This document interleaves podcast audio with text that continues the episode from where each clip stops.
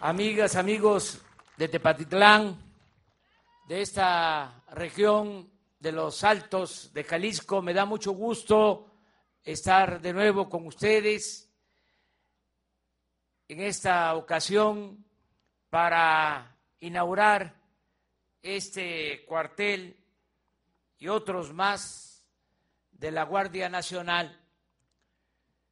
Estamos llevando a cabo la transformación de México, la cuarta transformación de la vida pública de nuestro país, y vamos bien, se ha ido avanzando, sobre todo porque estamos impidiendo y desterrando el principal problema de México, el de la corrupción.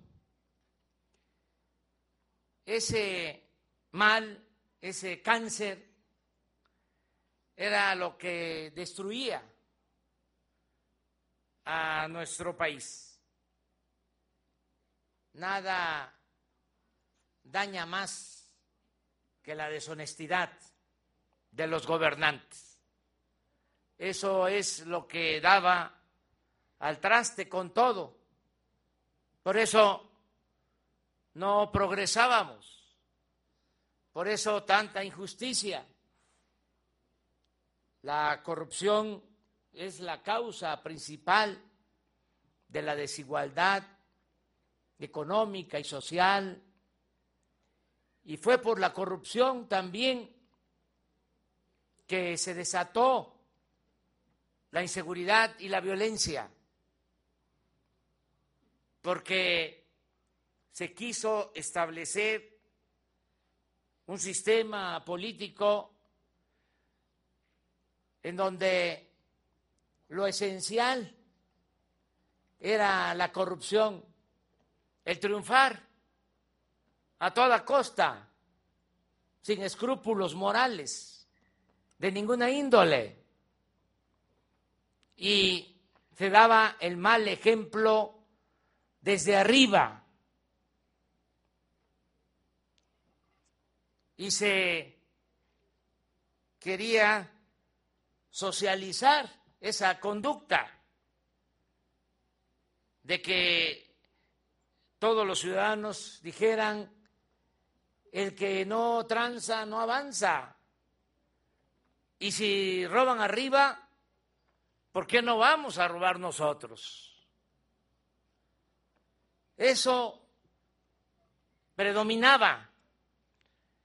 Ahora se está llevando a cabo una transformación, una renovación, una purificación de la vida pública, limpiar de corrupción al gobierno, como se limpian las escaleras como se barren las escaleras, de arriba para abajo.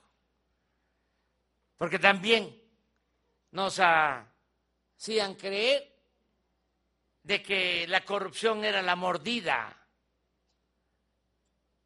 el soborno de funcionarios menores, de agentes de tránsito, de oficinistas. Y se pensaba que no tenían nada que ver en la corrupción los de arriba. Está demostrado, además es de sentido común,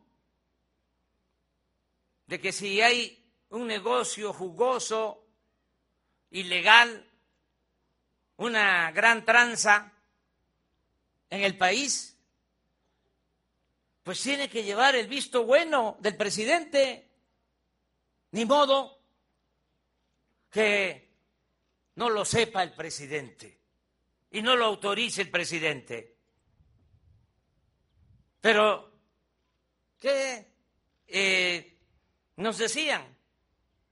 El presidente tiene buenas intenciones. El presidente es una gente buena pero no le ayudan sus colaboradores. Lo engañan. Puro cuento. Por eso tenemos que acabar con la corrupción, desterrar la corrupción de arriba para abajo. Y hemos avanzado mucho. Por eso se está impulsando la actividad productiva, hay presupuesto para el bienestar del pueblo como nunca.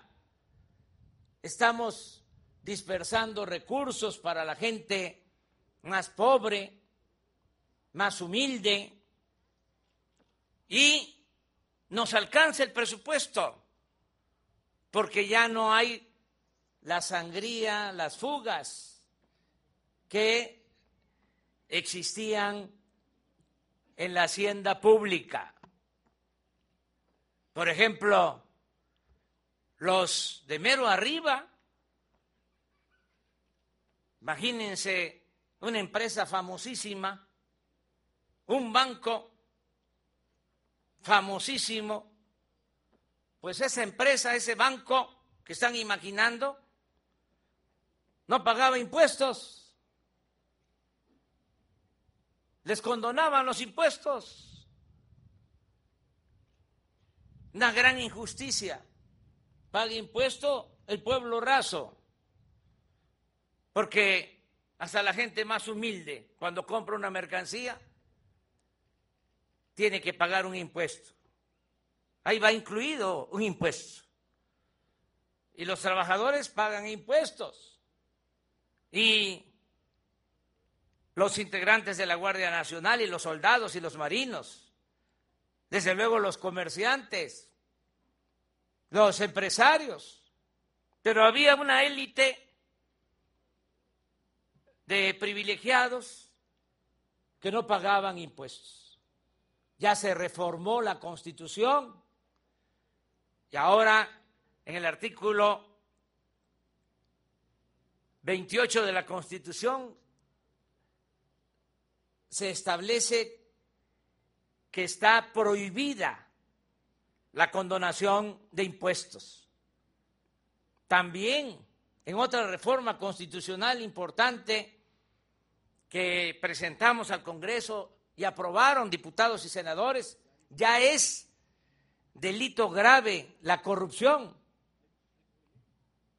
No se sabía, pero en nuestro país con tanta corrupción no se consideraba como delito grave la corrupción. El que robaba podía salir bajo fianza. Esta reforma se hizo en 1994. Y así nos mantuvimos 25 años. Ahora ya es delito grave la corrupción. El que roba va a la cárcel sin derecho a fianza. Esto nos está permitiendo contar con presupuesto, sin necesidad de crear impuestos nuevos, sin aumentar los impuestos, sin que haya gasolinazos, sin aumentar la deuda pública. El presupuesto nos alcanza, porque no hay corrupción y también porque ya se terminaron los lujos en el gobierno. Ya no hay sueldos como había hasta de 700 mil pesos mensuales. Ya se reformó también la constitución y nadie puede ganar más de lo que recibe el presidente de la República. Yo me reduje el sueldo a menos de la mitad de lo que ganaba el presidente Peña Nieto. Y ya no hay atención médica privada para los altos funcionarios públicos. ¿Saben cuánto se destinaba del presupuesto para dar atención médica privada a los altos funcionarios públicos? seis mil millones de pesos. Se hacían hasta cirugía plástica, hasta se estiraban a costillas del erario. Ya todo eso se terminó. No puede haber gobierno rico con pueblo pobre. Tenemos que seguir el ejemplo del mejor presidente de México, Benito Juárez, que decía que el funcionario debía aprender a vivir en la justa medianía. Todo esto nos significa ahorros y nos permite impulsar el desarrollo, permite que el presupuesto le llegue al pueblo, que le llegue a la gente, que ese presupuesto sirva para garantizar el derecho de los adultos a la pensión, que las niñas, niños con discapacidad tengan también su pensión, que todos los que están estudiando de familias de escasos recursos económicos cuenten con una beca, que podamos rescatar al campo, que podamos impulsar actividades productivas y que no se abandone a los jóvenes para que no caigan en la tentación y tomen el camino equivocado, el camino de las conductas antisociales. Todo eso se está haciendo. Pero también es muy importante garantizar la paz y la tranquilidad porque ningún esfuerzo tendría completo resultado si no serenamos al país, si no garantizamos la seguridad pública. Por eso se tomó la decisión de crear la Guardia Nacional. Antes, esto es importante, que se sepa, por eso lo repito y lo repito, un escritor no debe de repetirse.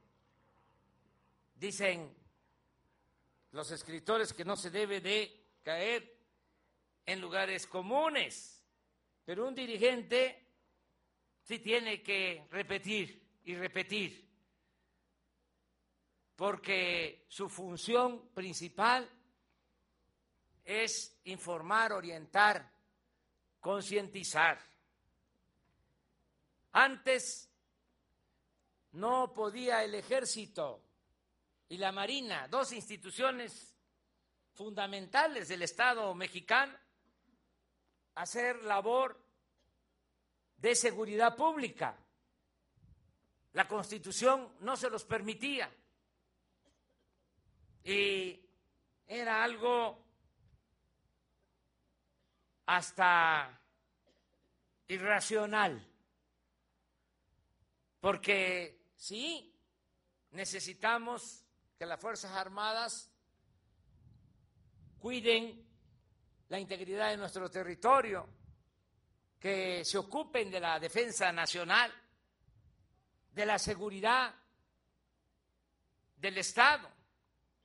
Pero en circunstancias como las que estamos enfrentando de inseguridad, en donde se asalta, se roba a los ciudadanos, pues tenemos que contar con el apoyo de estas dos instituciones. Imagínense que podían estar asaltando enfrente de un cuartel y no podían los militares actuar porque la Constitución no se los permitía.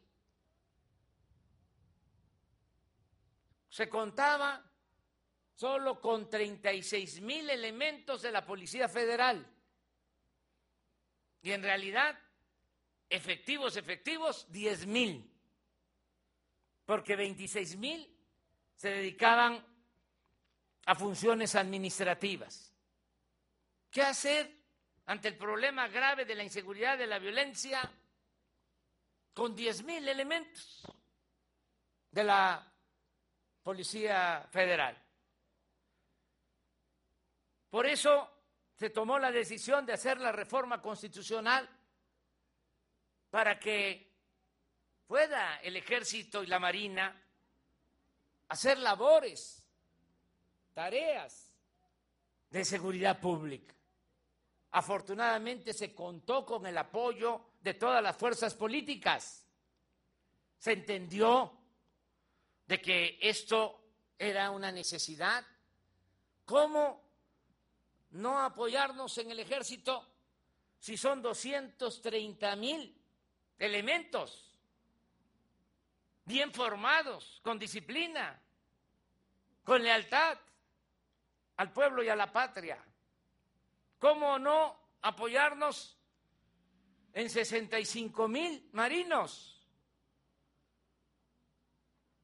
con profesionalismo, disciplina, con patriotismo? Ahora, con esta reforma, imagínense lo que sumamos de 10 mil efectivos de la Policía Federal, 230 mil elementos del Ejército, 65 mil de la Marina, 300 mil. Pero, por si fuese poco, se creó la Guardia Nacional y ya tenemos cerca de 80 mil elementos en la Guardia Nacional y se va a ampliar esta fuerza de seguridad. Por eso es muy importante de estar aquí en Tepatitlán inaugurando este cuartel de la Guardia Nacional, porque también ¿Cuánto tiempo existió la Policía Federal? Veinte años. Y no les importó a las autoridades, a los gobernantes, crear la infraestructura básica para que los policías federales pudiesen tener un buen desempeño. Los mandaban a misiones a los estados y tenían que alojarse en hoteles, a veces de manera indigna en campamentos a la intemperie. Ahora, en 14 meses, ya se tienen estos cuarteles, 81 cuarteles, 69 terminados y 12 en proceso. Y este año vamos a construir un número similar, de modo que vamos a tener 266 coordinaciones territoriales de la Guardia Nacional en 266 eh, sitios estratégicos del país para garantizar la paz y la tranquilidad de nuestro pueblo. Yo estoy seguro que vamos a avanzar en el propósito de pacificar a nuestro país y creo en ustedes, integrantes de la Guardia Nacional, mujeres y hombres, porque creo en los soldados, en los marinos, porque creo en el pueblo no hay que olvidar que el soldado, el marino, el miembro integrante de la Guardia Nacional es pueblo uniformado. Y aquí estamos para defender, proteger a nuestras familias, a los jóvenes, proteger a las mujeres, proteger a los adultos mayores. Y lo vamos a hacer entre todos, porque esta labor no solo es de seguridad, es una labor profundamente humana, el salvar vidas, el proteger a los seres humanos. Por eso me da mucho gusto estar aquí en Tepatitlán. He visitado Tepatitlán muchas veces. No se me olvida, desde luego que es un pueblo con mucha historia, con mucha cultura, es un pueblo con mucha vocación productiva, pero además, sí, pero tiene cosas muy buenas Tepatitlán. Un aplauso al pueblo de Tepatitlán. Y saben también por qué no se me olvida, porque yo nací en un pueblo que se llama eh, como Tepatitlán, se llama Tepetitán, nada más que en Macuspana, Tabasco. Y me da mucho gusto estar aquí con ustedes. Yo voy a seguir recorriendo todo el país. Vamos a seguir trabajando como lo hacemos. También se debe de saber, de lunes a viernes, todos los días, los integrantes del Gabinete de Seguridad, de 6 a 7 de la mañana, nos reunimos en Palacio Nacional. Todos los días. Y el general secretario de Defensa el almirante de la Secretaría de Marina, almirante Ojeda, eh, también Alfonso Durazo, secretario de Seguridad Pública, y el que les habla, nos reunimos a las seis y recibimos el parte, el reporte de todo lo que sucede a nivel nacional de los delitos que se cometen, qué tipo de delito, si son homicidios, si son robos a casa, habitación, a transporte, secuestros, todo lo que sucede en el país y diariamente tomamos decisiones.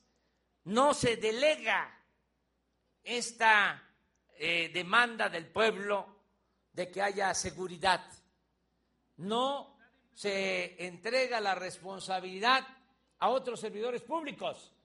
Nos hacemos cargo de manera directa y por eso estamos seguros de que vamos a lograr la paz y la tranquilidad de Jalisco y la paz y la tranquilidad en nuestro país. También quiero, desde ahora, desde la mañana, porque todavía eh, es eh, de mañana, todavía no estamos la tarde, sentimos que ya es la tarde porque está fuerte el sol, pero eh, quiero desde ahora dejar de manifiesto, podría hacerlo más tarde, que también Vamos a estar aquí en Jalisco, en Lagos de Moreno, pero desde ahora decir que estamos trabajando de manera coordinada con el gobernador de Jalisco, Enrique Alfaro, y que así vamos, así vamos a continuar. Este, no podemos eh, dividirnos no podemos estarnos peleando. Se requiere la unidad. La patria es primero. Decirles a ustedes que debemos todos participar en la transformación de nuestro país. Sería realmente perder una oportunidad el hacernos a un lado o estarnos peleando cuando tenemos la gran tarea de transformar a México por nosotros y por los que vienen detrás de nosotros, nuestros hijos, nuestros nietos, las nuevas generaciones. Yo mucho gusto estar con ustedes. Que viva, viva Tepatitlán.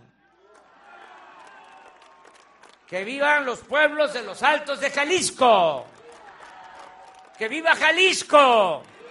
Viva México. Viva México. Viva México.